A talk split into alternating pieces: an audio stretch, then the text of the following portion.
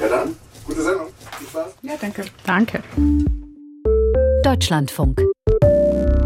Der Politik-Podcast.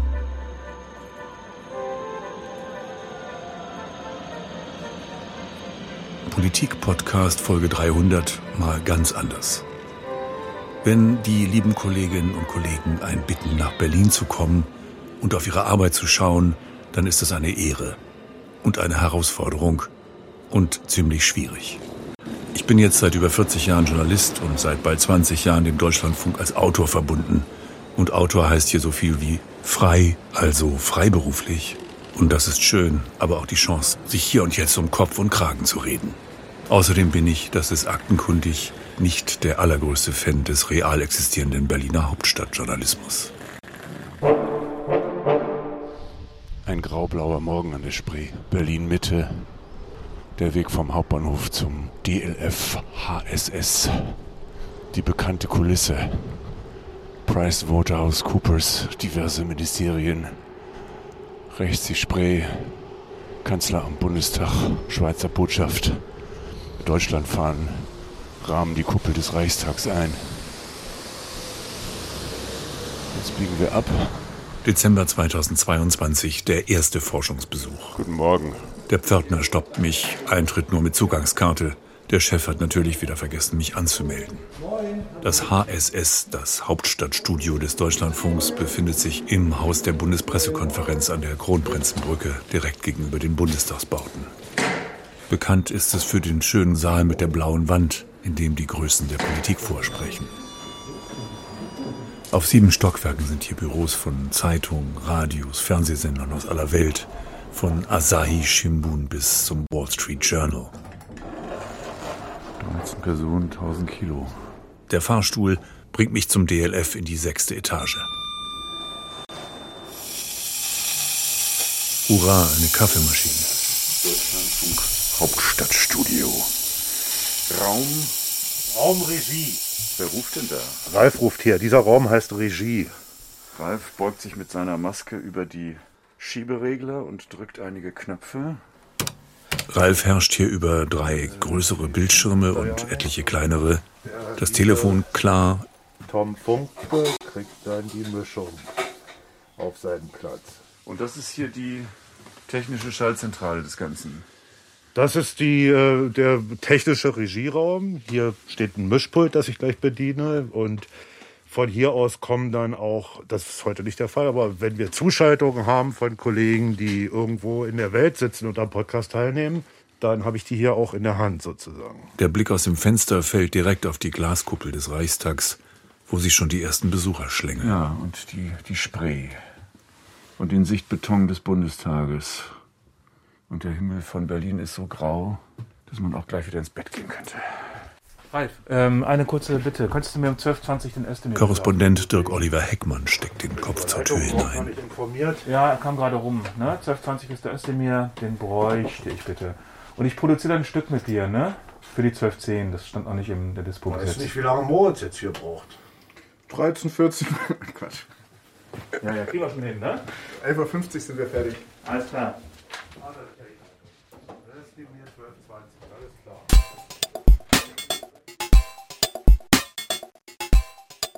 Deutschlandfunk. Hier ist der Deutschlandfunk mit Themen der Zeit. Hier ist der Deutschlandfunk. Und ich höre wirklich sehr gern den Politik-Podcast. Er unterliegt keiner staatlichen Fachaufsicht. Politik-Podcast. Und der heißt auch wirklich so. Die Berichterstattung soll umfassend, wahrheitsgetreu und sachlich sein. Ein totales Nerdgespräch, eigentlich auf Redaktionsebene. Er sendet sein Programm auf folgenden Frequenzen. Das sind natürlich alles gnadenlose Klugscheißer. Aktuell, vielseitig, unterhalten. Einfach nur Politik-Podcast. Und es sind immer andere Leute, die das machen. Deutschlandfunk. Wir machen mehr aus Ihrem Radio. So, hier haben wir den gefürchteten Studioleiter. Diese Arbeitssituation macht das Ganze sehr kommunikativ. Also viel findet hier auf dem Flur als Flurgespräch statt. Und das hat sich aber jetzt natürlich in der Corona-Zeit verändert. Ein Morgen im Januar, kurz vor der digitalen Morgenrunde um 9 Uhr. Der Chef, Stefan Detjen, zieht mich in seinen Glaskasten. Komm, gehen wir mal in mein Aquarium. Gespräche auf dem Flur können stören. Schaue ich in die Agenturen und gucke, ob die Welt noch sich dreht. Das Großraumbüro, graue Auslegeware und Arbeitsboxen in weißem Schleiflack ist noch weitgehend verwaist. Und so machen das alle morgens. Die gucken alle in die Agenturen, was in ihrem Bereich geschieht. Die schauen in die Agenturen, haben Zeitungen gelesen. Die nehmen wir hier übers iPad in so einer App, wo wir eine große Menge von Zeitungen kriegen. So eine Anstalt mit drei Sendern und unendlich vielen Sendungen von Andruck bis Zwischentöne braucht unglaublich viele Pläne, Koordination, Konferenzen hier und dort. Alles muss detailliert geplant werden. Ja, es gibt jeden Tag einen Frühkorrespondenten, der morgens regulär in die Sendung zugeschaltet ist. Und der spricht auch mit den Redaktionen dann als erster, um zu klären, was am Tag so los ist. Im Signal-Chat ist vorher schon geklärt worden, wer wo ist. Kollege Kuhn etwa gerade in Leipzig bei der linken Klausur. Guten Morgen allerseits. Könnt ihr mich hören? Ja, wir können dich hören. Guten Morgen. Ah, weil ich nämlich hier eben mit Ansgars Hilfe die Soundeinstellungen verändert habe, damit der Tom hier, der hier neben mir sitzt und in die Runde winkt, wer sieht, kann Tom jetzt sehen und sein Mikrofon. Oh, dann muss ich jetzt aufpassen, was ich sage. Hi, guten Morgen. Ansonsten? So, dann bin ich jetzt extra motiviert und freue mich, euch alle zu sehen und zu hören. ähm, zu klären ist, ja, wer ist wo, wer berichtet was wann. Wir sind jetzt doch von den Masken abgerückt. Äh, danke nochmal für, für, den Hinweis. Äh, das haben aber auch die Leute in Köln so gesehen. Wer kommentiert, wer beliefert die Wirtschaftssendung. Wir bräuchten jemanden für diese ganze Thematik Panzer. Wer schaut sich den Besuch des irakischen Ministerpräsidenten bei Bundeskanzler Scholz an? Die nächsten zwei Wochen sind die ersten Sitzungswochen des Jahres. Und die, also die Kalender wirklich schon proppevoll. Ein Panzerthema. Es geht um Panzerlieferungen, um eine SPD-Klausur. Kommt nicht SPD heute auch? Um den Auftritt der, jetzt kann man es sagen, noch Verteidigungsministerin. Fährt denn Dirk dann dahin oder wie ist die Planung? Nein, tut er nicht, hat er Anfang der Woche gesagt. Wenn dann auch noch ein Teil im Homeoffice ist, dann ist es auf einmal leerer, als es sonst immer war. Also jetzt sind wir, glaube ich, zu, was sind wir jetzt, zu sechst oder sowas heute hier. Wie viele sind es insgesamt? Zwölf Journalisten und Journalistinnen, Korrespondenten und Korrespondentinnen. Und dann haben wir immer einen Techniker hier, weil wir hier eine Studiosituation haben mit und, und, die Techniker sind auch dafür da, sehr viel Leitungen zu verschalten, weil wir hier Töne aus von Pressekonferenzen von anderen Veranstaltungsorten über Leitungen hierher bekommen, hier einspielen, dann machen die bestimmte Produktionen teilweise auch aktuelle Produktionen für die Mittagssendung oder so. Und dann hier nebenan die sogenannte Brücke. Das ist das, was ganz früher mal ein Sekretariat war. Das ist schon lang nicht mehr. Das gucken wir uns jetzt mal an. Die Brücke ist leer. Nee, da ist die Katrin. Die Brücke ist nicht leer. Katrin ist die Brücke. Ein Teil der Brücke. Was? Nur ein Teil der Brücke, oder? Der Ein zweite Teil der Teil, fehlt ja. Der zweite Teil ist Ansgar. Genau. Und ähm, die sind sozusagen das soziale, technische, organisatorische Zentrum des Hauptstadtstudios. Wie anstrengend ist das? Ich quittiere das mit einem Lachen. Wie, was heißt das jetzt? Naja, das heißt so viel wie nicht aus der Ruhe bringen lassen. Für mich ist es so, dass das eben in der Größe, glaube ich, geht. Mit so einem guten Dutzend Leuten hier. Dann hängt da drüben das Landesstudio noch mit dran, mit den Reportern, die hier in Berlin berichten. Organisatorisch hängt dann hier noch Studio Brüssel mit dran. Die sind aber sehr autark. Aber für mich ist das eine Größe, die es erlaubt, eben eine, sozusagen eine Leitungsfunktion hier zu haben und gleichzeitig Journalist noch zu sein, mit der Unterstützung eben hier von der Brücke. Ja, absolut. Also dem stimme ich zu, es dürfte nicht größer sein. Also es ist so wirklich an der Kapazitätsgrenze. Und hier sitzt unter den Kopfhörern der Jörg Münchenberg und schaut auf Tabellen Balken- an, Balkendiagramme. Balkendiagramme, schreibt eifrig mit. Und du ahnst schon, das ist unser Experte für Finanzpolitik. Investitionen des Bundes steht da, ja. Da zückt er den Stift. Er hört uns zum Glück auch nicht, weil er Kopfhörer auf hat. Dann gehen wir mal hinter. Ein Stückchen weiter sitzt sein Namensvetter von mir. Hier ist doch so manches leer. Hier sitzt der Tom. Hi. Unser junior Genau, ich bin Tom, äh, Junior-Programmmitarbeiter hier im Hauptstadtstudio seit ähm, 1. September 2022. Und an was werkelst du gerade? Ich ähm, berichte heute über die Panzerdebatte, die sich da aufschaukelt. Ja, wir haben, haben sozusagen eine, eine Ressortaufteilung im Hauptstadtstudio, die zum einen gespiegelt ist der Ressortaufteilung der Bundesregierung. Da gibt es Zuständigkeiten für Bundesministerien und für den Kanzler und so weiter. Und dann gibt es Parteizuständigkeiten noch. Manche bearbeiten Ministerien und dann noch eine Partei. Das ist alles auch doppelt abgesichert. Sonst wird es ja auch gar nicht gehen, ne? Ich meine. Sonst wird es nicht gehen und du brauchst diese, ja. du brauchst diese Zuständigkeiten, damit auch Ansprechpartner von uns, Pressestellen, Fachpolitiker, damit die wissen, wen rufen wir da an, wem geben wir unsere Informationen. Das ist der sogenannte Schnitt. Also wir sind jetzt in dem Bereich, wo, wo man jetzt, das hört man ja dann vielleicht auch so diese klassisch umbauten Studios hat mit Holzpaneelen an den Wänden, Schallschutz, Wände abgewinkelt. Tatsächlich hat der Raum auch gleich einen ganz anderen Sound, selbst ja. mit offener Tür. Ja, wenn wir die zumachen, schwere Metalltüren. Rutsch. Boah. Dann, ich glaube, das, das zeichnet dann so einen Sender wie den Deutschlandfunk auch aus oder öffentlich-rechtlichen Rundfunk, dass man diese hochwertige Akustik produzieren kann. Das ist einfach gut zu hören, glaube ich. Also von hier aus kann man auch live mit Köln sich verschalten zum Beispiel, oder? Genau. Da ist also hier dann hier auf dem Mischpult Leitung 4, Regler hochschieben, dann bist du, da haben wir eine Standleitung, können wir jederzeit reingehen. Einfach drüber sprechen. Na, drüber sprechen nicht, denn dann ist, der, ist dann noch der sogenannte Schaltraum dazwischen mit dem Schaltmeister. Und der gibt uns dann in die Sendung. Hier ist Katte. Tag Jungs, alles gut? Ja, Katte ist einer von unseren zwei Stammtechnikern, Carsten Püschel. Manche würden sagen, das Urgestein des ja. Hauptstadtstudios. Die Silber, die Silberrücken.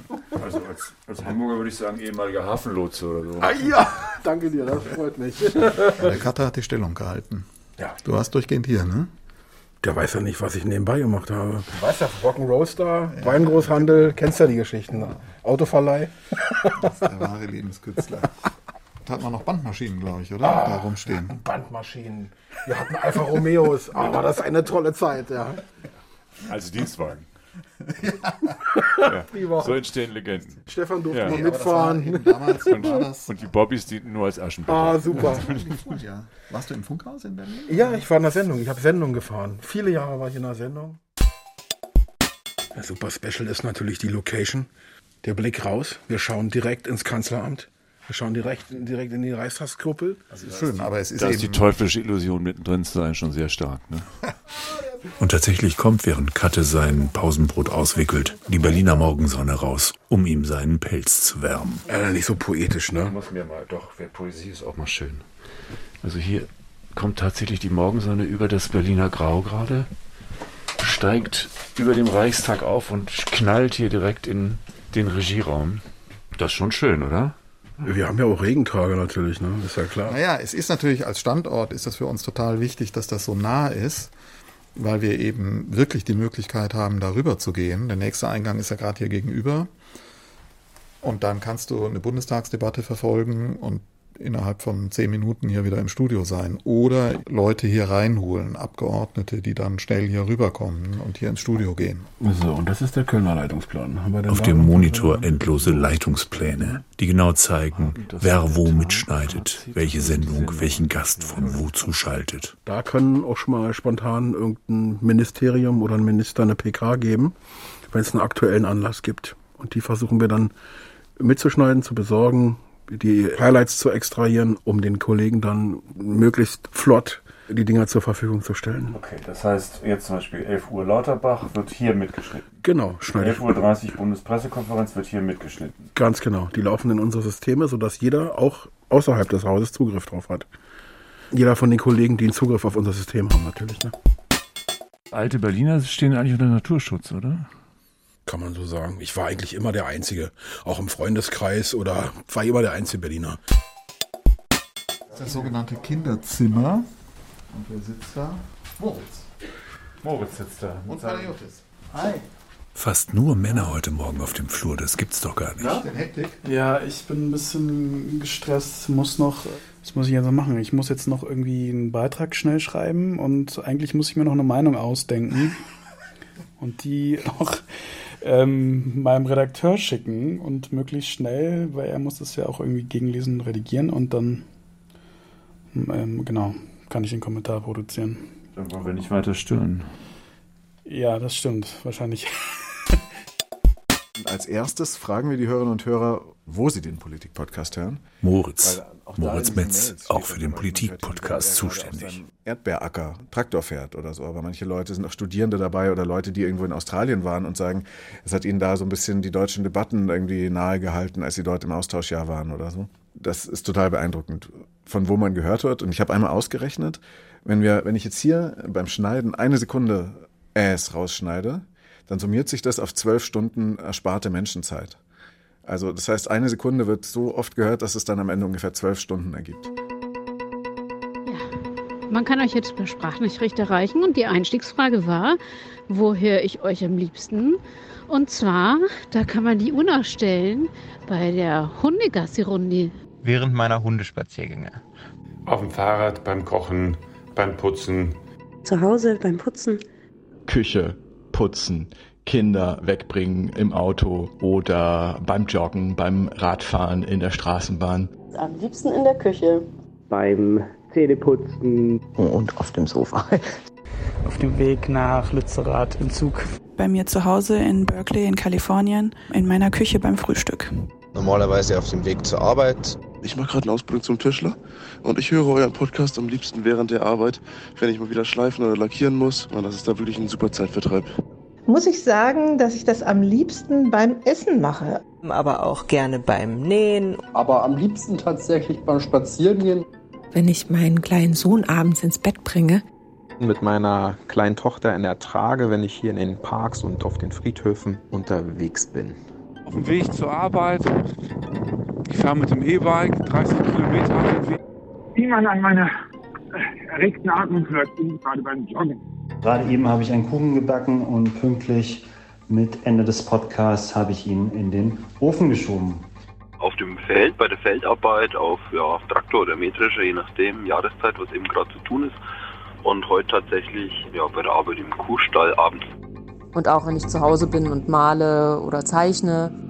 Wird für diplomatische Initiativen zur Beendigung des Kriegs gegen die Ukraine beworben. Darüber reden wir jetzt und. So, den O-Ton nehme ich jetzt raus und den kann ich dann in der Mittagssendung möglicherweise verwenden. Das heißt, du machst jetzt. Und Du machst jetzt einen Beitrag für die Mittagssendung zu diesem Thema. Und das sprichst du dann sozusagen frei und spielst die Töne zu. Da schreibe ich mir einen Zettel auf und hab dann draufstehen zu jedem O-Ton ein Stichwort und werde das dann vermutlich mit unserem Techniker Katte Püschel, Püschel aus dem großen Studio machen und dann gebe ich dem Handzeichen und dann spielt er die O-Töne ein. That's Radio. Das ist doch eigentlich schön, oder? Das ist total schön, ja. Ich mag das auch. Also ich mag diese Situation, wenn man da live sitzt und dann geht's Rotlicht an und das hat so was Performatives. Also das ist schön.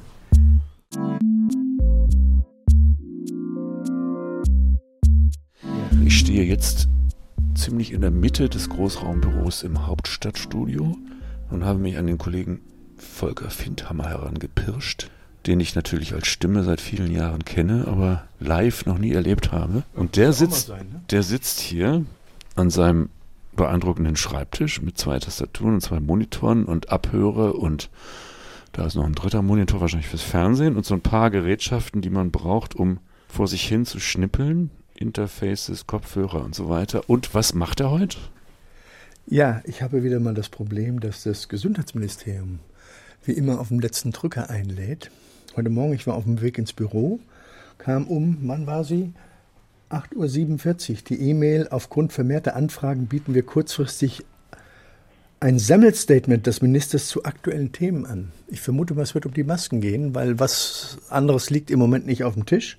Das heißt zur Vorbereitung, Sie wissen Bescheid, Sie haben die Debatte verfolgt, äh, Sie ja. wissen so, was gefordert und gewollt und gemacht wird und eigentlich können Sie jetzt hier bis elf sitzen und gucken, was passiert und sich schon mal überlegen, ich hätte jetzt auch schnell reinradeln können, aber das ist dann nachher, wenn es nachher eng wird mit den Sendungen, da sind wir natürlich froh, dass wir jetzt die neuen technischen Möglichkeiten haben, dass ich das über Leitung kriege. Das macht mir das Leben einfacher. Ich kann meine Mittagsbeiträge besser vorbereiten, äh, nicht wissen, was der Inhalt sein wird. Ich kann jetzt aber auch schon mal Alternativstimmen anrufen Jetzt antwortet gerade der Sprecher des Ministeriums, dass das mit unseren Verabredungen okay ist.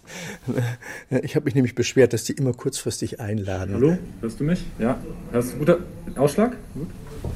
Ausschlag läuft und alles gut und super. Ausschlag im Gesundheitsministerium.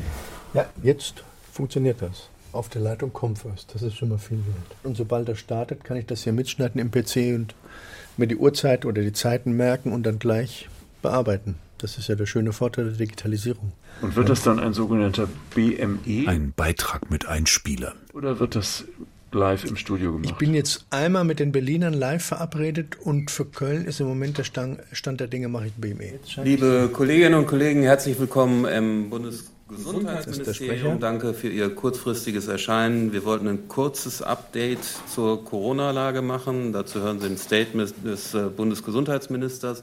Windhammer zückt einen Zettel, schreibt sich Zeiten auf. Die SPD-Fraktionsklausur geht dann weiter. Bitte, Herr Lauterbach. Ja, meine sehr verehrten Damen und Herren, wir haben in den letzten Tagen mit mehreren Landesregierungen. Auf dem linken Monitor zieht Minister Lauterbach eine Tonkurve. Wir sind zu einer Neubewertung der Lage gekommen. Wir werden zum 2. Februar die Maskenpflicht im Fernverkehr und auch in den Fernzügen aussetzen. Windhammer schreibt eine E-Mail. Jetzt habe ich die Nachrichten informiert. Damit es ist zwar jetzt schon 11.01 Uhr, also es kommt jetzt nicht in die Nachrichten, aber damit ihr das frühzeitig wissen. Was passiert jetzt? Jetzt habe ich genügend Zeit, um daraus ein schönes Stück zu basteln für die Mittagssendung. Ich nehme mal an, wir werden es jetzt auch vorziehen. Weil es überall schon als Eilmeldung läuft, dürfte das vielleicht sogar der Aufmacher um 12.10 Uhr werden. Bis dahin muss ich jetzt noch schnell ein Stück basteln. An die Arbeit. Dankeschön. Ja, gut. Gutes Gelingen, ebenso. Tschüss. Zweiter Besuch, 40 Minuten später. Wie steht's um den Beitrag? Der ist äh, fertig, ist produziert und kann jederzeit versendet werden. Und jetzt gehe ich gleich nochmal live bei den Berlinern rein.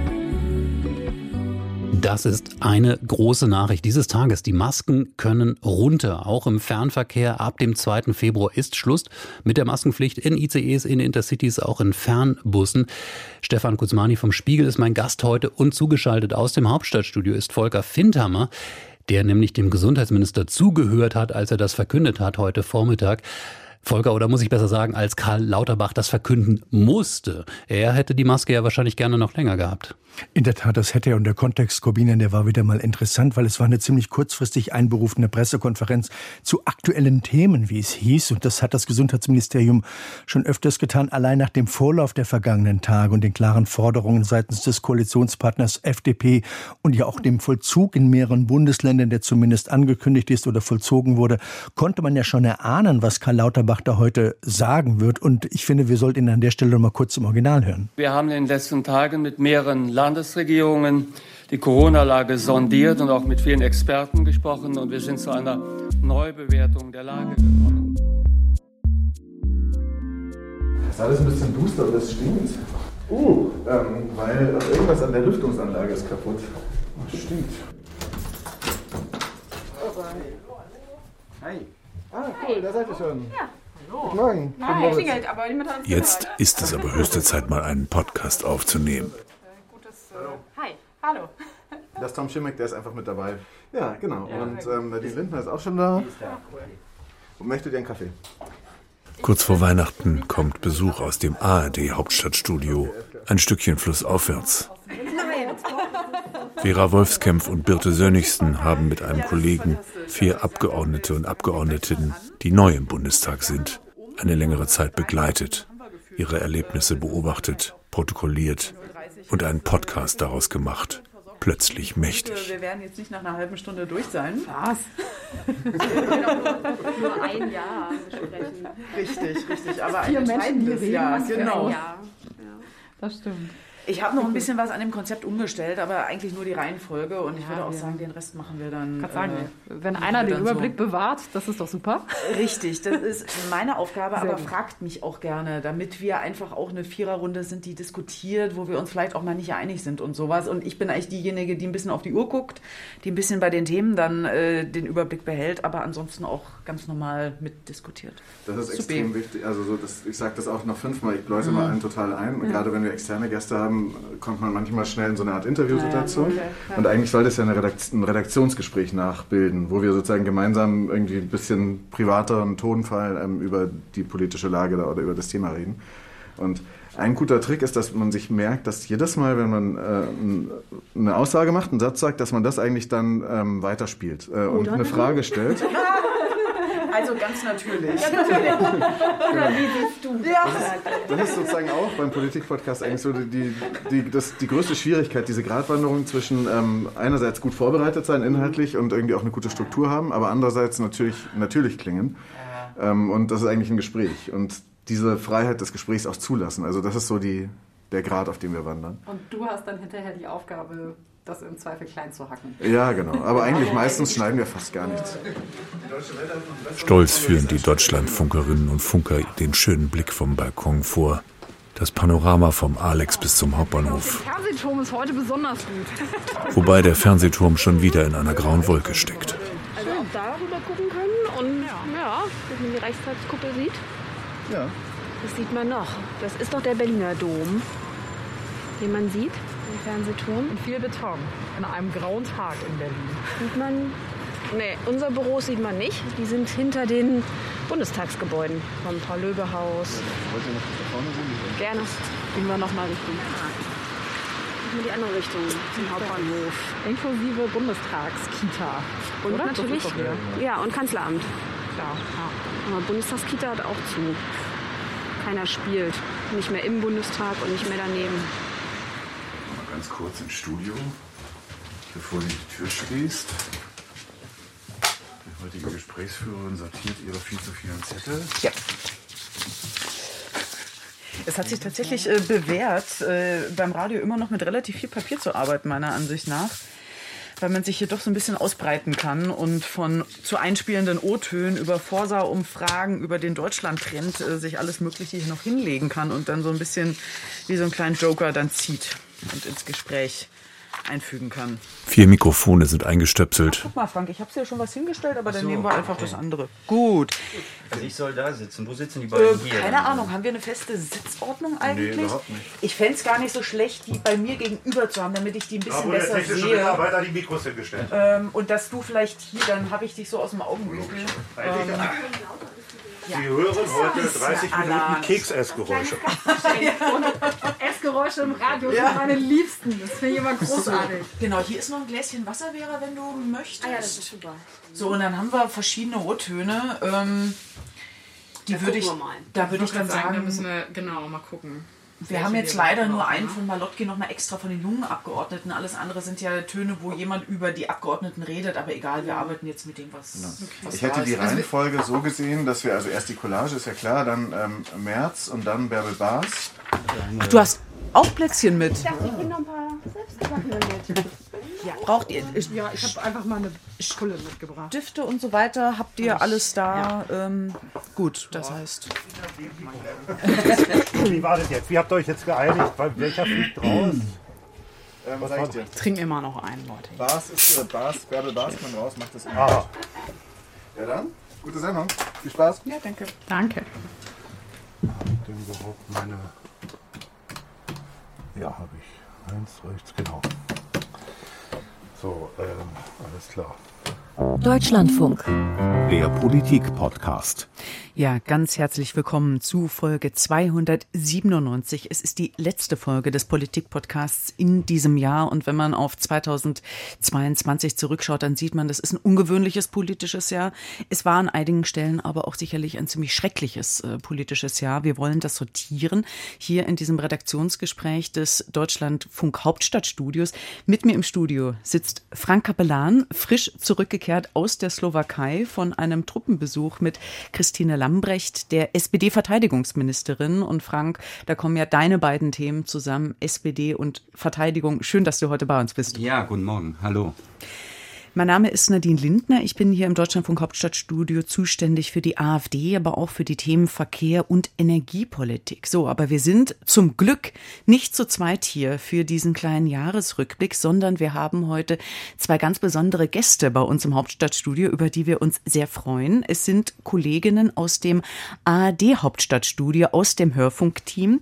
Es sind Vera Wolfskämpf und Birte Sönnigsen. Schön, dass ihr da seid und ihr habt ähm, uns was ganz Besonderes Besonderes mitgebracht, was uns durch diesen Podcast tragen wird. Aber vielleicht erst mal kurz zu euch. Ihr seid zwei Kolleginnen. Seit wann seid ihr im Hauptstadtstudio bei der ARD? Und was sind sonst, äh, was sind so eure Themen? Ich bin seit äh, fast drei Jahren jetzt äh, im Hauptstadtstudio, kurz vor Corona. Die beiden ARD-Reporterinnen erzählen von ihren Arbeitsgebieten. Gesundheit, Grüne, CDU, wir haben vier Bundestagsabgeordnete begleitet, zwei Männer, zwei Frauen. Sie kommen aus dem Norden, Süden, Westen, Osten, vier verschiedene Parteien. Und von ihrer Arbeit an dem Podcast, von den Vieren, die sie da begleitet haben in diesem turbulenten Jahr. Welche Ziele sie eigentlich hatten, mit welchen hehren Ansprüchen sie in den Bundestag gekommen sind und wie das dann alles über den Haufen geworfen wurde, spätestens mit dem Krieg in der Ukraine, als wenn es nicht so schon genug Krisen gegeben hätte, um die man sich kümmern müsste. Dann wird eine Kostprobe eingespielt. Ein Bundestag Bundestagsabgeordneter bist, dann hast du einfach weniger Zeit. Aber dass es so schlimm ist, hätte ich nicht gedacht was soll ich jetzt machen? Kündigen? Kündigen kann ich nicht, oder? ich will nicht diesen Bundestagsmandat meine Familie opfern. Es wird ja viel immer gespiegelt, dass die da oben, die in Berlin, die wissen überhaupt nicht mehr, was bei uns an der Basis überhaupt los ist. Und da, da hat man sich, sag ich mal, anders auch um, um die Neuen gekümmert. Jetzt haben wir gerade eine Situation, ähm, wo das Gespräch so ein bisschen loslegt. Das ist immer wichtig, dass ähm, die Kolleginnen miteinander wirklich ins Gespräch kommen und das nicht nur so einem Interviewprinzip folgt. Moritz Metz sitzt in der Regie und hört aufmerksam zu. Er wirkt zufrieden. Kann man von hier aus eigentlich eingreifen, jemandem auf den Kopfhörer sprechen? Manchmal geben wir was auf den Kopfhörer, aber so muss man halt im richtigen Moment gucken. Ja, es ist tatsächlich so, man bringt manche Kollegen damit sehr raus, wenn man ihnen aufs Ohr spricht, auch wenn sie gerade selbst nicht reden. Auch Ralf Seidler, der Techniker, findet, dass die Sache gut läuft. Ja, die beiden Gästinnen, sagt man Gästinnen, die beiden Gäste haben eine sehr gute Mikrofonpräsenz. Und alle waren schon halb auf dem Weg raus. Aber die sind ja auch vom Fach. Und hat dann seinen Punkt auch gemacht. Es geht um Ambitionen und Pragmatismus, um Revolution und Anpassung, um das Abschleifen der Ideale im parlamentarischen Alltag. Siegt. Ja, irgendwie siegt da der Pragmatismus über, über Ambitionen oder über Ansprüche, über Vision, über Veränderungswillen, wird das so untergepflügt? Guck dir Kevin Kühnert an, wenn wir da noch kurz bleiben können. Also was haben wir da geglaubt, ähm, was das für ein, jetzt benutze ich das Wort nochmal, revolutionär sein würde. Und um Friedrich Merz, den ältesten Neuling. Neu in der Neu. Politik. Ja. aber, erst in der WhatsApp-Gruppe der Neuen. Er ist in der WhatsApp-Gruppe der Neuen, genau. Und hat damals einen Ratschlag bekommen, den er dann auch gerne an Anne Jansen weitergegeben hat. Also ich würde die Empfehlung unabhängig von der Frage geben, welche Rolle wir gerade im Parlament spielen, ob Opposition oder Regierungsfraktion. Ich würde neuen Abgeordneten genau das empfehlen, was mir mein damaliger Fraktionsvorsitzender Wolfgang Schäuble auch empfohlen hat. Halbes Jahr einen Mund halten, anschauen und zuhören. Ist das nicht eine totale Unverschämtheit? Habe ich mich jetzt gerade, ich höre den Otto jetzt zum zweiten oder dritten Mal. Ist das, also ist das nicht völlig vermessen? Kam in der Union offenbar nicht so an. Jedenfalls Anne Jansen nickte und ja, genau. Und erstmal ein bisschen ruhig sein und dann mitarbeiten. Im Übrigen nicht nur in der Union. Wir haben sowas auch aus der FDP gehört, dass man sich bitteschön als Junge erstmal zurückhält und ein bisschen Erfahrung sammelt, ehe man sich dann einmischt. Ähm, ich glaube, es ist auch so ein bisschen Typsache der jungen Abgeordneten. Ich gehe auf den Balkon, einmal Luft schnappen. Da unten tuckern Ausflugsdampfer auf der Spree. Ich bin jetzt, das habe ich schon gesagt, seit über 40 Jahren Journalist. Und Podcasts finde ich eine tolle Möglichkeit, auch komplexere Themen auseinanderzunehmen, gut zu präsentieren, verständlich zu machen. Aber die Fallhöhe ist mir manchmal zu niedrig. Ich gucke auf das nun schon so viel gepriesene Panorama. Wir, die wir nicht in diesem Terrarium Berlin Mitte arbeiten, spotten ja ganz gerne über diese Hauptstadtjournalisten mokieren uns darüber, dass sie vor lauter Nähe nichts sehen würden. Ganze Regalmeter sind dazu vollgeschrieben worden, lange bevor ganz andere Leute anfingen, Lügenpresse zu skandieren. Studien über den Wettbewerbs- und Beschleunigungsdruck, die Personalisierung, die Boulevardisierung, die Mediokratie. Bücher mit Titeln wie Die Meinungsmacher oder Nervöse Zone die Meute, Höhenrausch, Götterdämmerung, Republik der Wichtigtour. Jetzt geht mein Handy, pardon Nadine. ich habe hier gerade schon hektisch äh, geguckt, aber Frank. Eigentlich ist das ja ein Freiraum, eine Spielwiese. Die machen jetzt in diesem Politik-Podcast das, was sie sonst gar nicht machen können, ohne Zeitkorsett. Einfach sprechen, auch diskutieren, auch mal sich eine Blöße geben können. Und offenbar gutieren das die Leute durchaus, dass sie auch sozusagen den Arbeitsprozess ein bisschen miterleben, auch mal den Gedanken dahinter zu hören bekommen. Besonders stark ist dieser plötzlich mächtig Podcast in den Augenblicken, wo die MacherInnen dabei sind, wenn wirklich was passiert. Wenn Sie etwa beobachten, wie der russische Angriffskrieg auf die Ukraine alles durcheinander wirbelt. Wenn du jetzt mal grob sagst, oh, Waffen liefern, dann hast du einen dritten Weltkrieg und du bist dann schuld. Aber auf der anderen Seite, vielleicht hast du einen dritten Weltkrieg, weil du eben nicht Waffen geliefert hast. Du weißt nicht, was jetzt richtig ist und was falsch ist. Wenn Sie nach der Zeitenwende-Rede von Kanzler Scholz mit dem jungen SPD-Abgeordneten Malotki reden. Wir haben es da erst erfahren. Ab da sozusagen bin ich dann noch nicht mehr aufgestanden und konnte kaum noch klatschen, ehrlich gesagt. Ein bisschen wie betäubt die ganze restliche Sitzung, als wenn ein Laster überfährt.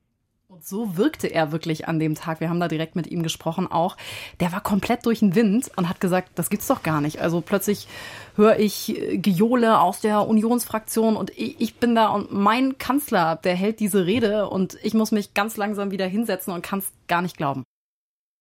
Wir danken ganz herzlich unseren beiden Gästen ähm, aus dem ARD Hauptstadtstudio. Das waren Birte Sönnigsen und Vera Wolfskämpf. Vielen Dank, dass wir da sein durften. Ja, das war sehr es schön. Hat großen Spaß gemacht. Bis dahin. Ciao, ciao. Schöne Weihnachten. Tschüss. Tschüss. Vielen Dank. Lang Ich war doch fast an die 90 Minuten gekommen. Ja, darf ich jetzt mal einen Keks Ja, aber um? Oh, Mensch. Ich will die nicht nur zum Angucken mitgebracht Danke dir. haben. Hier, Das war noch die- Nadine. Das waren noch die Deko-Kekse, Vera, die du mitgebracht hast. Super, hier mit diesem Zuckerstück. Noch schnell ein Foto. Soll ich ein bisschen rutschen oder geht Nee, nee, das ist super.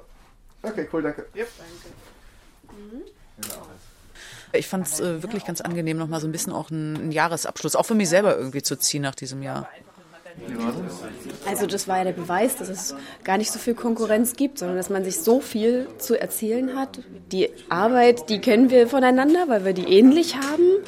Und gerade bei Podcasts ist das vielleicht auch nicht mehr ganz so streng, dass man da so nach dem Radiosender unterteilt. Das ist doch einfach nett. Das zeigt doch, also wenn man mit Kolleginnen und Kollegen zusammenarbeitet, die einfach wissen, wie ihr Job funktioniert, dann ist es doch umso besser. Und wir machen es ja für die, die uns hören und die unterscheiden im Zweifel da auch nicht so genau. Und wir profitieren voneinander, denn wir werden auf jeden Fall nicht nur die Folge 300, sondern auch den Politik-Podcast in unserem mal angenommen Podcast von der ARD und der Tagesschau bewerben. Wow. Ja.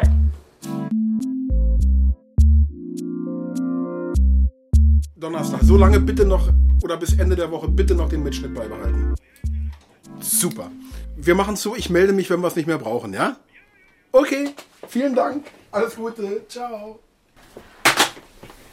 So, Herr Püschel. Ja, Herr Detchen, ich grüße Komm, Sie. Ich gehe jetzt in direkt PK. Ja. Im Speicher liegen schon drei oder vier Töne von Dress. Michael Roth. Ja.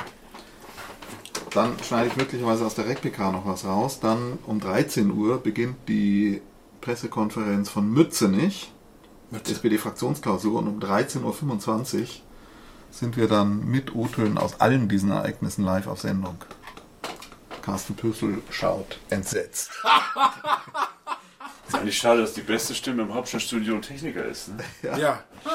Ne? Also, ähm, den Wir machen uns auf den Weg zur REC-PK, zur Regierungspressekonferenz, steigen in den Fahrstuhl. Es ist ja nicht weit, im gleichen Haus. Sie, meine Herren, sitzen am Webstuhl der Zeit. Sie bilden Tag für Tag und Stunde für Stunde Ansichten, Meinungen, Vorbehalte und kritische Bedenken, die im Volk von Mund zu Mund weitergetragen werden. 7. April 1933. Propagandaminister Josef Goebbels spricht zur Hauptstadtpresse.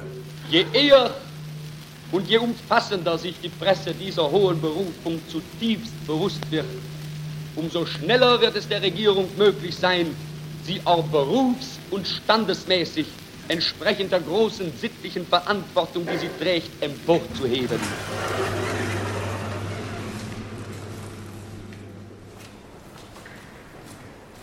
Ein paar Treppen hoch, der große Saal zur Spree hin, Genau. mit der bekannten blauen Wand. da läuft jetzt Die einzige Fläche in Berlin-Mitte, die nicht mit einem politischen Slogan beschriftet ist. Genau, sondern mit dem eingetragenen Markenzeichen der Bundespressekonferenz. Und die Bundespressekonferenz, das wird ja manchmal vergessen, ist nicht irgendwie eine Institution der Bundesregierung, sondern ist ein Verein von uns, von uns Journalisten. Und deshalb leiten wir das auch. Da Corinna Buschow, die da steht, leitet es heute. Ist immer ein Vorstandsmitglied, das diese Pressekonferenzen leitet. Weil ich auch im Vorstand der Bundespressekonferenz bin, bin ich das auch manchmal. Und das Prinzip ist eben, dass wir selber bestimmen, wie lange eine Pressekonferenz dauert und gewährleistet, dass alle Fragen der Mitglieder gestellt werden können. Also nicht wie im Weißen Haus, wo dann der Präsident sagt, drei Fragen heute, Fox News, Breitbart und noch einer. Das ist eigentlich interessant, dass das seit 70 Jahren funktioniert und die Regierung kommt. Die sind ja nicht gezwungen. Da kommt die stellvertretende Regierungssprecherin. Hallo Christiane. Hi. Grüß dich. Hi. Ähm, so, jetzt gehen wir auch rein, denn jetzt geht es gleich los. Okay. Liebe Kolleginnen und Kollegen, herzlich willkommen zur Regierungspressekonferenz am Freitag. Ich begrüße herzlich die stellvertretende Regierungssprecherin Christiane Hoffmann und die Sprecherinnen und Sprecher der Ministerien. Da wir Freitag haben und da in der Regel die Termine des Kanzlers erfahren und das auch heute so sein wird und auch noch etwas aus dem Auswärtigen Amt. Aber äh, hat erstmal Frau Hoffmann das Wort, bitte. Gut, ja, vielen Dank und herzlich willkommen auch von meiner Seite. Dann beginne ich mit den Terminen für die kommende Woche. Am Montagnachmittag, den 16. Januar, wird der Bundeskanzler Termine in Ulm wahrnehmen. Die Bundespressekonferenz, Stefan Detjen hat es gesagt, ist ein Verein von etwa 900 Journalistinnen und Journalisten. 1949 gegründet, am Tag der Wahl Konrad Adenauers zum Bundeskanzler. Vier Jahre nach dem Ende der Nazi-Herrschaft. Auch so eine Schutzmaßnahme gegen zu viel Machtballung genau wie der öffentlich-rechtliche Rundfunk, der nach dem Weltkrieg geschaffen wurde, um zu viel Medienmacht in privater Hand zu verhindern.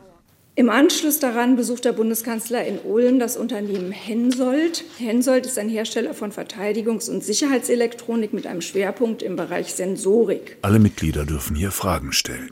Herr Tietjen. Ja, der Vorsitzende des Auswärtigen Ausschusses, Michael Roth, hat heute Morgen bei uns im Deutschlandfunk gesagt, er sehe, was die Lieferung von Waffensystemen angehe, keine roten Linien. Stimmt das? Dass Herr Roth das gesagt hat? Oder? Nein, nein. Die Frage ist, ob er es richtig gesehen hat oder ob Sie rote Linien sehen. Nur darf man nicht immer mit klaren Antworten rechnen. Es ist ja immer so mit den Äußerungen aus dem parlamentarischen Raum, dass wir das nicht kommentieren hier an dieser Stelle. Dann wende ich die Frage anders. Sehen Sie rote Linien, was die Lieferung von Waffensystemen angeht? Oder anders gewendet, hm, haben Sie eine Sorge, dass genau das passiert, was wir jetzt gerade gehört haben? Heute Marder, morgen Leopard und dann übermorgen Kampfflugzeuge. Ähm, nein, ich habe da oder ich habe da keine Sorge und ich glaube auch nicht, dass die Bundesregierung da Sorge hat, denn was wir getan haben in den vergangenen Monaten, eigentlich seit Beginn des Krieges, ist, dass wir ja immer wieder aufgrund der aktuellen sich entwickelnden Kriegslage abgewogen haben, äh, was ist das Richtige zu tun. Und damit hat sich äh, unsere Entscheidung über was geliefert wird, was nötig ist, was angemessen ist, in Abstimmung mit unseren Partnern jeweils äh, angepasst und verändert. Und das, davon gehe ich aus, dass das auch weiterhin so sein wird. Dann sehe ich dazu keine weiteren Fragen. Ich habe jetzt auch keinen mehr vernommen, der noch ein anderes Thema hätte. Dann kann ich hiermit schon mal jetzt ein schönes Wochenende wünschen. Danke unseren Gästen fürs Kommen und beende die Pressekonferenz.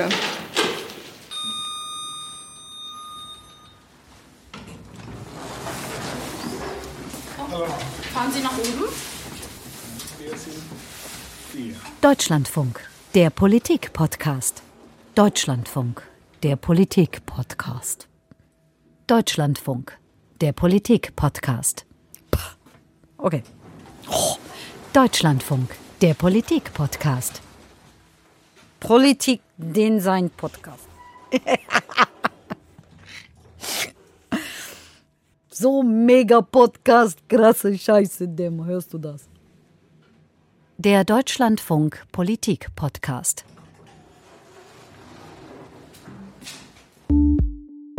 Deutschlandfunk. Der Politik Podcast.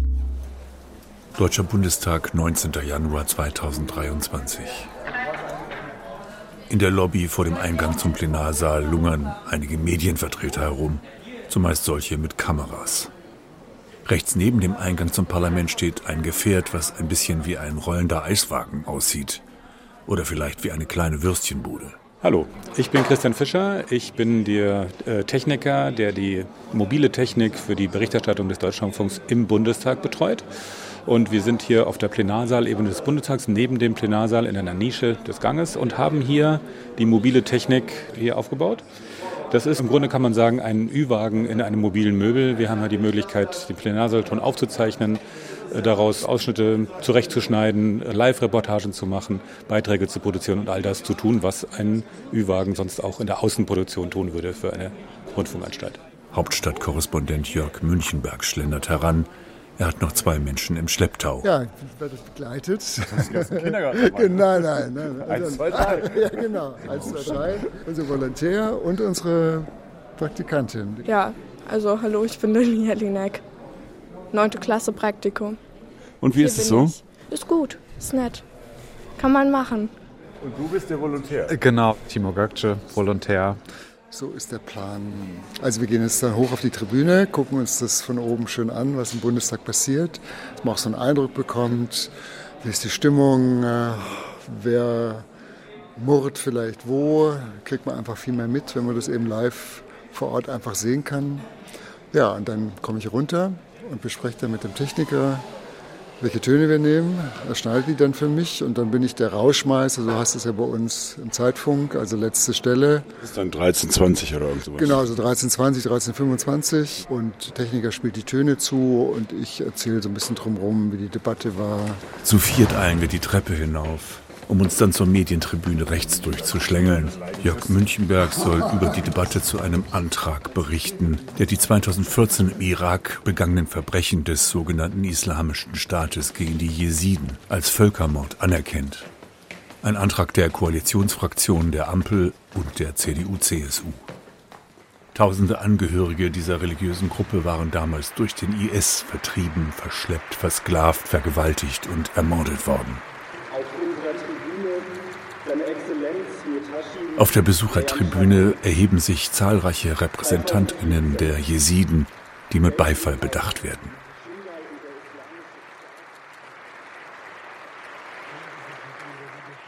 Ordnungspunkt Nummer 9. Die Beratung des Antrags der Fraktion Ein seltener CDU, Augenblick, CSU, ein einstimmiger Beschluss. Alle Parteien werden sich dahinter Bündnis 90 Die Grünen stellen. Die AfD verspritzt ein wenig Gift, aber auch sie wird dem Antrag zustimmen. In Deutschland lebt die weltweit größte jesidische Diaspora. Ihr wusstet doch, wo wir waren. Als Tausende von Frauen in einer Schule eingepfercht waren, wurden GPS-Daten verschickt. Ja, wir wussten, wo sie waren. Wir wussten, wo die Frauen waren. Deswegen sollten wir uns auch fragen, warum haben wir nicht gehandelt? Jörg Münchenberg sitzt vorn links in der zweiten Reihe, ein Block und das Handy auf den Knien. Er guckt ab und zu auf die Uhr, um die Zeit zu nehmen. Der Außenministerin hat unser Reporter den Saal verlassen, arbeitet sich durch die Besuchertribüne, schnellen Schrittes. Ich komme kaum hinterher. Diese Deutschlandfunkreporter schnell, ist ja der Wahnsinn. Nimmt die Stufen hinab zur Plenarsaalebene, läuft zur rollenden Sendestation. Wollen wir mal gucken. Fangen wir mal an mit dem Michael Brandt. Das für eine Zeit? Das war 1158. Techniker Fischer lässt die Töne vorbeisausen, sucht nach Stellen, an denen man sie sauber schneiden kann. Wir, wir, wir wollen, dass die Täter. Kann man da rein, wir es ein bisschen. Und wir wollen, dass die Täter identifiziert und verhaftet werden. Ja, und muss wir wollen dafür das das internationale Völkerstrafrecht nutzen. Es darf für diese Ja, ja, barbarischen das ich schon. keinen Winkel der Erde geben, an dem sie vor ihrer Strafe sicher sind. Genau, da gehen wir dann raus. Mit dem die Waffen mitgenommen haben, waren es die mutigen Kämpferinnen und Kämpfer der JPG, die da waren. wir, äh, Pegel schlagen aus. Münchenberg macht sich Notizen, sagt dem Techniker einen Namen für die Datei. So, jetzt haben wir noch die Baerbock. Ähm, Die war später, ne? Die war 1233. Nehmen wir die fünf. Und ich sagte die Reihenfolge noch. Ich putze die mal gerade Genau, fertig. du putzt die, ich schreibe mal meinen Text schnell. Denk mal laut. Ja, denk mal laut. Also die Frage ist jetzt, wie steige ich natürlich ein, ähm, um auch ein bisschen so in die Atmosphäre natürlich reinzukommen, weil es war schon, fand ich, eine sehr besondere Debatte und natürlich auch die Tatsache, dass wirklich alle Fraktionen das heute mit unterstützen, ist schon was Besonderes. Also damit steige ich jetzt auch ein und ähm, genau überlege mir jetzt natürlich, wie ich die Geschichte erzähle und fange jetzt schon nochmal an mit dem ganzen Leid, äh, was die Jesiden äh, erlitten haben 2014. Also das ist jetzt mein Einstieg und dann hangel ich mich weiter. Der Volontär und die Praktikantin fanden das auch interessant. Also ich muss sagen, den Anfang fand ich ziemlich spannend, ehrlich gesagt. War doch relativ lebhaft die Debatte, obwohl sich ja eigentlich alle einig waren. Wenn man live vor Ort sitzt, ist ja nochmal was ganz anderes. Ja, also der Anfang war sehr spannend. Jetzt zum Ende haben sich eigentlich alle wiederholt. Sonst war nett. Ja. Mir macht es auch ehrlich gesagt praktisch einfach Spaß, Radiobeiträge zu machen und dann die abzuliefern. Dann werden sie sogar noch gesendet. Also was Konkretes zu haben und nicht wie in der Uni eigentlich unendlich viel lesen zu müssen und man hat immer noch das Gefühl, man ist nicht fertig. Eigentlich sei er eher der Typ, der etwas länger über Sachen brütet, sagt er. Ich glaube, man muss auch erstmal den Blick und das Ohr schärfen für das, was man irgendwie braucht und das äh, kriegt man, denke ich, dann zum Großteil mit der Routine eben. Aber du schreibst jetzt tatsächlich den genauen Wortlaut auf? Ähm, ja, ich brauche das so ein bisschen als Eselsbrücke. Und bei mir ist einfach so, wenn ich mir das einmal aufschreibe, dann kann ich es einfach auch besser behalten. Äh, mein Problem ist nur, ich kann auch meine Schrift sowieso gar nicht so gut lesen. Also insofern muss ich dann auch improvisieren. Aber ich glaube, das sollte mir schon gelingen. Aber wie, das ist jetzt auch nicht mein Kernthema. Da bin ich heute ein bisschen pieseliger vielleicht als sonst äh, und brauche ein bisschen mehr Eselsbrücken. 13.15 Uhr, wir stehen wieder am Wegelchen. Noch knapp zehn Minuten bis zum Live-Auftritt. Die Töne sind sauber geputzt. Reporter und Techniker hören noch einmal hinein, kürzen noch. Der Reporter schaut auf sein Gekritzel. Aus einem kleinen Lautsprecher kommt das Live-Programm des DLF. Auf diesen Tag. Sie alle. Wenn du den richtigen Regler aufziehst, geht das dann direkt in die Sendung. Genau. Okay. Sein Mikro ist offen und ein Kanal O-Ton. Richtig. Und dann noch, nicht zu vergessen, der Rückweg aus dem Funkhaus, der geht natürlich nicht wieder raus. Das ist die sogenannte N-1-Leitung. Das heißt, ich kriege vom Funkhaus alles zurück, was nicht von uns kommt. Also ich höre den Moderator, ich höre einen Jingle gegebenenfalls, einen anderen Beitrag nur nicht das, was ich hinschicke. Das würde sonst mein Reporter hier doppelt hören. N-1, diese Rückleitung nennt sich N-1, das heißt alles, nur das eine nicht, was ich hinschicke. Alles nur du nicht. Genau. Okay, alles klar. Gut. Der Reporter ist schon mit Köln verbunden, ja. spricht mit Moderator Müller. Genau, ich bin, pass auf, ich bin im Parlament. Ähm, das wäre auch wichtig, wenn du mich da verortest und mir und sagst, wo ich stehe. Man hört noch den letzten Beitrag aus Washington. Der Reporter steht da mit seinem Blog hört auf dem Headset das Programm. Die Anmoderation läuft. Lobby vor dem Abgeordnetensaal. Wie ist die Debatte, die Aussprache heute Morgen verlaufen? Ich würde sagen, das war schon eine denkwürdige Debatte im Bundestag heute zur Anerkennung des Völkermordes an den Jesidinnen und äh, Jesiden durch den IS im Irak. Historisch, dieses Stichwort äh, ist, war heute alles läuft im Rhythmus. Der Techniker hebt warnend die Hand, bevor ein O-Ton zu Ende ist. Es ist wie ein kleiner Tanz. Alles klar. Gut, ciao, ne? Jo, ciao. Okay, das war jetzt punktgenau. So soll es sein. Ganz entspannt auch für den Kollegen noch abzumoderieren in Köln. Also, es hat jetzt gut hingehauen. Es ist ja variabel. Ich weiß ja nicht, wie viel Zeit habe ich nachher wirklich. Also muss ich vorbereitet sein, dass ich zur Not fünf Minuten reden kann oder vielleicht auch nur drei Minuten. Also das ist auch schon ein bisschen so auf alles auf Zuruf. Aber das ist natürlich das Tolle. Das ist ja das, was die Sache so spannend und so reizvoll macht, äh, hier auch im Bundestag zu sein, das mitzukriegen und dann eben wirklich live auf die Sekunde genau. Anders als Leitung, ne? Obwohl es ja der gleiche Ton ist, aber die Atmosphäre fehlt, oder?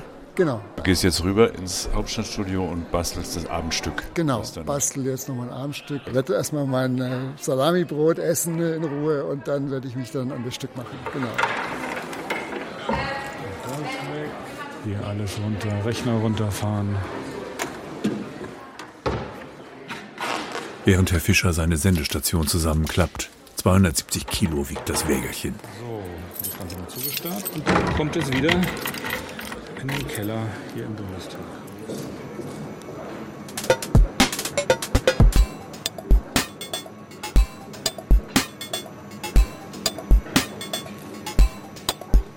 Könnt ihr bitte noch mal kurz was sagen, damit wir wissen, dass der Ton hier läuft? Der Ton, hallo. Ja. Das ist noch der Soundcheck und das ist noch der Soundcheck. Bitte schneiden, bitte schneiden. Gut. Digitale Mittagkonferenz im Hauptstadtstudio. Ich bin Maître de Planification. Der Silko Gries, der die Abendsendung macht, hat hier siebenmal stehen neuer Beitrag und noch nichts namentlich vermerkt. Ich habe gesagt, er könnte siebenmal Hauptstadtstudio reinschreiben, weil wir heute Abend gut vertreten. Es geht wieder um Pumas, Leoparden und andere Wildkatzen, um das Bruttoinlandsprodukt, den Umgang mit Staatsakten. Dann wird die Kritik des letzten Podcasts aufgerufen. Thema Podcast. Ne? Also ich fand das insgesamt einen sehr guten Podcast. Ich habe den gern gehört. Das war eine gute Atmosphäre, waren viele interessante Dinge drin. Folge 297, der Besuch der ARD-Kollegin. Schlaue Beobachtung ernsthaftes Gespräch und trotzdem zwischendrin immer wieder so ein, in einem angenehmen Maß eine, so, so eine lockere, gesprächige Atmosphäre. Der Studiochef übernimmt das selbst. Insgesamt gutes Ergebnis. Die Details, die ich mir aufgeschrieben habe, das war zum einen Nadine als Host sehr sicher, sehr souverän in der Führung des Ganzen. Also man hat da das Gefühl, das hat jemand in der Hand das ist das Gute. Die Kehrseite ist, dass, es, dass du in die, in, die, in die Moderationsrolle kommst. Das ist jetzt schon auf einem, finde ich jetzt nach meinem Eindruck, auf einem hohen Niveau. Aber in der, in dem, also erst, das hat eine ganze Zeit gebraucht, bis ich dann wirklich so, bis es so Momente gab von echter Gesprächigkeit. Eigentlich, das hört man heraus, hätte er es besser gefunden, wenn sie mehr bei dem Podcast der beiden ARD-Frauen geblieben wären. Der Erlebnisse der Jungen im Parlament, und das nicht für einen generellen Jahresrückblick benutzt hätten. Ähm, bei mir gab es Momente, wo ich gedacht hätte, ich finde, der, das Thema mit den Jungen ist so gut, das hätte den ganzen Podcast getragen. Das kam alles sehr gut rein. Aber ähm, ich finde, man hätte vielleicht nochmal so, so eine etwas größere Flughöhe gewinnen können und das Ganze in in, in eine Gesamtbetrachtung dieser jungen Generation einbinden können. Ich kann noch ähm, sagen, dass ich es wirklich super fand, wie Nadine sich vorbereitet hat und das hat äh, Spaß gemacht, das alles so zusammen sich auszudenken und das war auch dann, als wir dann in diesem Gesprächsflow waren mit den Leuten äh, von der ARD, mit den beiden, war das, dann flutschte das so richtig. Nadine Lindner antwortet. Sie muss sich nicht nur der Kritik stellen, sie hat auch noch mich neben sich sitzen, der das Ganze aufzeichnet. Ähm, genau. Ich wollte eigentlich nur zwei Punkte sagen. Ähm, ich glaube halt mit dieser Doppelstrategie, die wir da verfolgt haben, das war das, was ich aus den Vorbesprechungen so mitgenommen habe, dass wir es auch so anlegen wollen. Und wenn ich jetzt im Nachgang drüber nachdenke, würde ich schon auch trotz der Kritik auch dazu stehen, weil ich fände halt, ähm, es wäre mir zu wenig eigener Input gewesen, zu wenig eigener Politik-Podcast, wenn wir quasi nur in Anführungszeichen diesen ARD-Podcast quasi rezensieren, auswerten, äh, vielleicht noch einen eigenen Kommentar dazu nehmen, ein bisschen kommentieren. Ähm, das wäre mir zu wenig gewesen, da auch irgendwie eine eigene Weiterentwicklung äh, zu machen. Dass das jetzt so eine Doppelstruktur hat, die sich natürlich an der einen oder anderen Stelle beißt, also halt auch versucht quasi auf zwei Ebenen dann zu spielen. Das ist klar. Wie gesagt, ich fand es auch sehr angenehm mit den beiden Kolleginnen. Das fand ich irgendwie nochmal schön. Ähm, dass wir auch alle vier vor Ort waren, die Atmosphäre, wir hatten Plätzchen auf dem Tisch und so. Also das fand ich irgendwie sehr freundschaftlich und angenehm. Und wenn wir dann nochmal was machen, fände ich das tatsächlich gut, weil ich glaube, wir können da auch immer irgendwie voneinander lernen.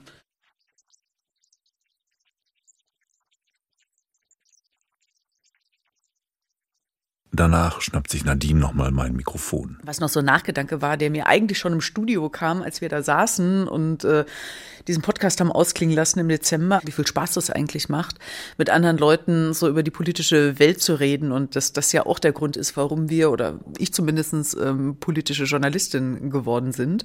Und dass ich nach diesem Podcast im Dezember so das Gefühl hatte, ach, es ist eigentlich schade, dass dieses Jahr rum ist. Ich habe gerade total Lust, weiterzureden. Und man kann jetzt über dieses neue Jahr sagen, was man will, aber eigentlich finde ich es total schön, dass wir genau dort weitermachen können mit unserer Analyse, wo wir aufgehört haben. Hier ist der Deutschlandfunk. Die Berichterstattung soll umfassend, wahrheitsgetreu und sachlich sein. Nachrichten und Kommentare sind zu trennen. Es war wirklich aus der Idee heraus, dass wir festgestellt haben, kurz ran. Stefan Dietjen erzählt von der Entstehung des Podcasts. Dann ist es frei. Wenn da keine Sperrfrist drin ist, kannst du zitieren. Und wie er das Hauptstadtstudio verändert hat. Wirklich aus der Überlegung heraus, ähm, dass wir hier uns immer interessant unterhalten haben. Es gab hier immer, man stand hier zusammen und auf einmal ergab sich das und aus diesen unterschiedlichen Perspektiven und Erfahrungen kamen interessante Gespräche zustande. Und äh, ich fand immer, das müsste man, das kann man aufnehmen. Da gab es am Anfang auch Skepsis. Gab es einige, die gesagt haben, also muss das sein, wir haben so viel zu tun und ähm, die Anforderungen der klassischen Radioprogramme sind so groß und deshalb habe ich auch gesagt, da muss nicht jeder mitmachen, aber das hat sich dann sehr schnell, hat sich so ein Sog ergeben. Und nach kurzer Zeit haben alle wirklich Freude dran gehabt. Und dann war es interessant, weil wir dann eben gemerkt haben, man lernt da auch wirklich was über sich selber. Also eine der ersten Beobachtungen war, es reden zu viele Männer. Es wird gemansplained. Was die Frauen, die Kollegin dazu brachte, viel präsenter zu werden. Dann lernt man natürlich auch, wie man miteinander diskutiert und man lernt auch was über die Pluralität, über die Meinungsvielfalt in der eigenen Redaktion. Wo man auf einmal sich streitet und in die Haare gerät oder wo man eben auch keine unterschiedlichen Meinungen produzieren kann. Auch das gehört ja dazu. Das ist mir aufgefallen bei so bestimmten Themen, wo ihr nicht so vielfältig seid. Deutschlandfunk, der Politik-Podcast. Folge 146, wenn wir richtig gezählt haben und wir sind zuversichtlich, dann äh, wollen wir in den nächsten Minuten sprechen über die sogenannte nukleare Teilhabe. Das ist unser Thema, also Sicherheitspolitik. Wir hatten vorher schon über das Thema Kampfpanzer für die Ukraine gesprochen. Ein Sujet, wo der Deutschlandfunk für meinen Geschmack derzeit zu wenig Vielfalt bietet. Aber auch dafür ist der Politik-Podcast gut. Man kann in manchen Folgen auch erkennen, wo eben keine Kontroverse stattfindet. Mir ist da etwa der Politik-Podcast 146 in Erinnerung vom Mai 2020. Thema Streit um die nukleare Teilhabe. Da diskutierten drei Deutschlandfunker und waren einer Meinung. Es schien, als würden sie jede Kritik an Aufrüstung, etwa in der SPD, nur als pure Sehnsucht nach der Opposition diskutieren, nicht als legitime politische Position. Die drei waren sich derart einig, dass bei Minute 26, ich hab's nochmal nachgehört, eine merkwürdig lange Pause entstand, als würde ihnen nichts mehr einfallen. Mir ist völlig unklar, warum damit jetzt argumentiert wird, denn über eine mögliche nukleare Rolle dieses zukünftigen, und wir reden hier über die Zeit nach 2040 europäischen Kampfflugzeugs, ist überhaupt noch nicht geredet worden.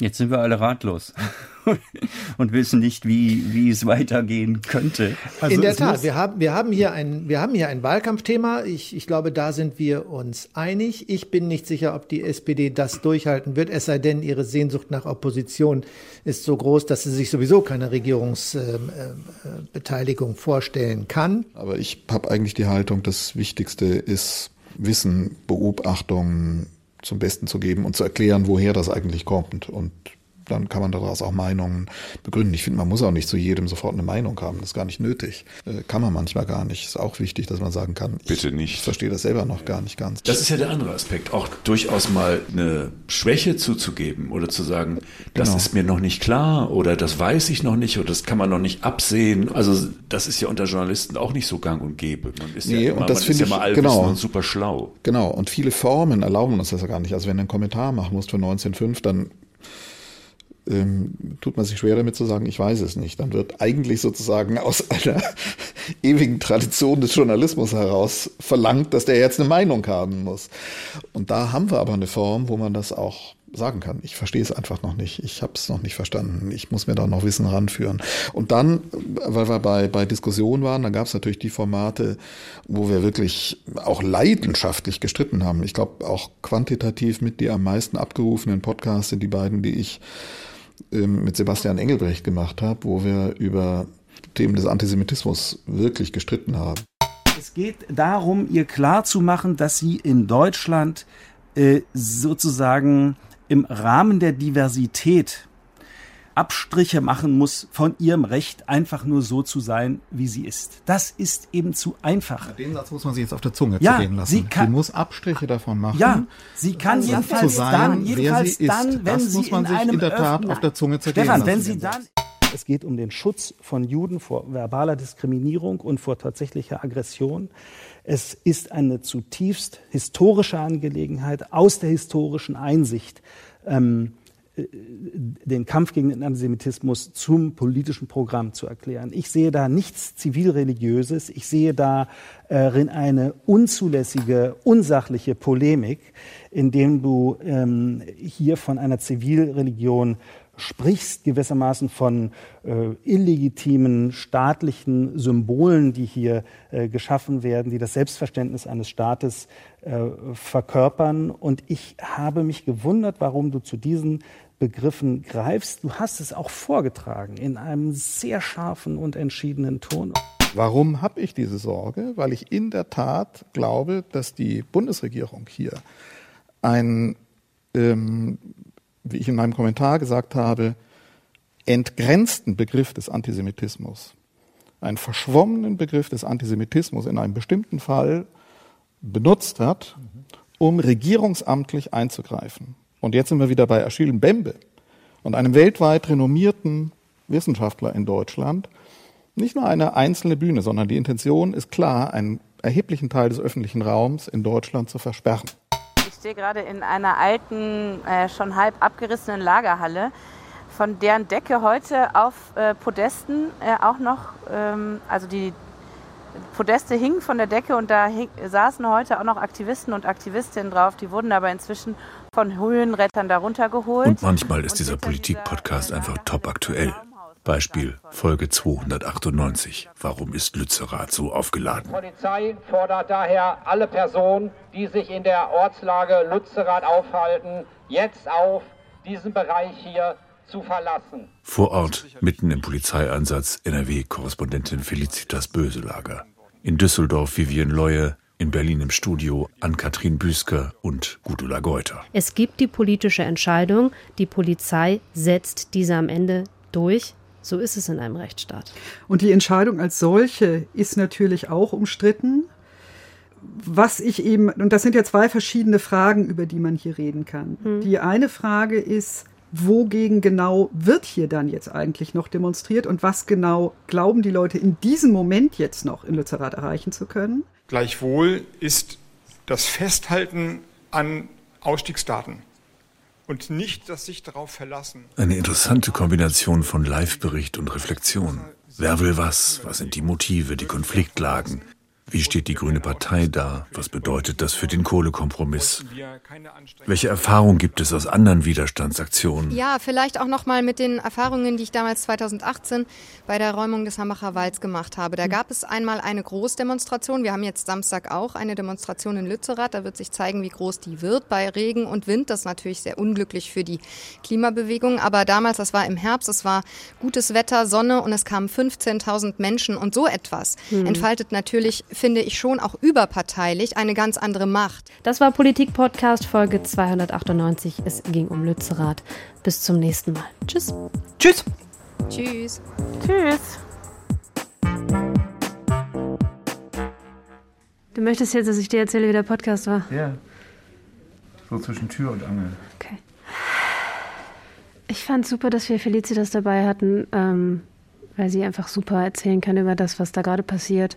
Sie hat so eine nüchterne, beschreibende Art, aber vermag es trotzdem irgendwie menschliches Handeln verständlich zu machen. Die unterschiedlichen aktivistischen Gruppen und dazu dann noch die Erfahrungen von Vivian, die ja schon das gesehen hat, was im Hambacher Forst passiert ist und deshalb auch ganz gut vergleichen kann, wie sich so Dinge entwickelt haben war sehr dafür, dass wir sie beide im Podcast haben. Man kann natürlich auch sagen, hey, wir brauchen nur eine Frau aus Nordrhein-Westfalen. Aber die zwei haben sich einfach auch gut ergänzt. Auch weil Felicitas jetzt ja wirklich seit gestern Morgen da drin steckt. Also sie war kurz zu Hause, das darf ich, glaube ich, verraten. Aber die kriegt gar nicht mit, was rumrum passiert. Also die ganze politische Diskussion. Sondern sie ist nah an den Aktivisten, Vivian ist nah an der Politik in Nordrhein-Westfalen. Und das hat sich einfach total gut ergänzt. Das hat echt Spaß gemacht. Wie war's? Also auf jeden Fall haben wir unterschiedliche Perspektiven gehabt, was glaube ich ganz gut zusammengepasst hat. Und sehr schön fand ich, dass Felicitas Böselager eben hörbar vor Ort war. Das hat der Sache sicherlich sehr gut getan und das ist ja wirklich beeindruckend, wenn man da so in Echtzeit sozusagen während eines Podcasts hört, wie weit äh, jetzt der Abbau des Baumhauses in der Zeit fortgeschritten ist. Und ich habe das Gefühl, dass dieser Podcast abseits dieser drei, vier, fünf Minuten Stücke, die ihr so den Tag über macht, euch nochmal eine ganz andere Ebene von politischer Betrachtung gibt? Naja, zum einen die politische Betrachtung, die wir von den anderen auf die Weise mitkriegen. Das ist natürlich schön. Und wir hatten irgendwann in einer Klausur auch darüber geredet, dass es schade ist, dass man zu Hintergründen, die man, also die 20 Minuten Hintergründe, die in Deutschlandfunk laufen, dass man da gar nicht zu so viel kommt, wie man möchte und haben dann eben auch festgestellt, das, was man da eigentlich nochmal unterbringen will, äh, was einem wichtig ist, dass das eben auch so Dinge sind, die im Podcast durchaus da sinnvoll eingesetzt werden können. Das ist was völlig anderes als ein Hintergrund, aber es ist eben schon ganz schön, dass man auf die Weise einfach nochmal nicht nur dazulernt, sondern auch nochmal Sachen erzählen kann und zusammenführen kann auf eine andere Weise. Ja, und zum Beispiel heute, ähm, was aber ja meistens in irgendeiner Form so ist, hatten wir eben etwas vor Ort, etwas sozusagen ein Schritt zurück Betrachtung der Landespolitik, dann einen bundespolitischen Blick auf die Parteipolitik und die Energiepolitik. Und das ist etwas, was man so in einem Hintergrund, da müsste man schon ziemlich dran arbeiten, bis man diese Perspektiven in sinnvoller Weise zusammenbringen würde. Und ganz abgesehen davon würde es dann eben ganz anders klingen, das ist eine andere Anmutung. Und das ist auch schon ganz schön. Genug. Zeit, Schluss zu machen. Tschüss Hauptstadtstudio, tschüss Berlin. Das war die Jubiläumsfolge 300 des Politik-Podcast. Ein Podcast über den Podcast, über die Menschen, die ihn machen und den Ort, wo er entsteht. Fürs Zuhören dankt Tom Schimek.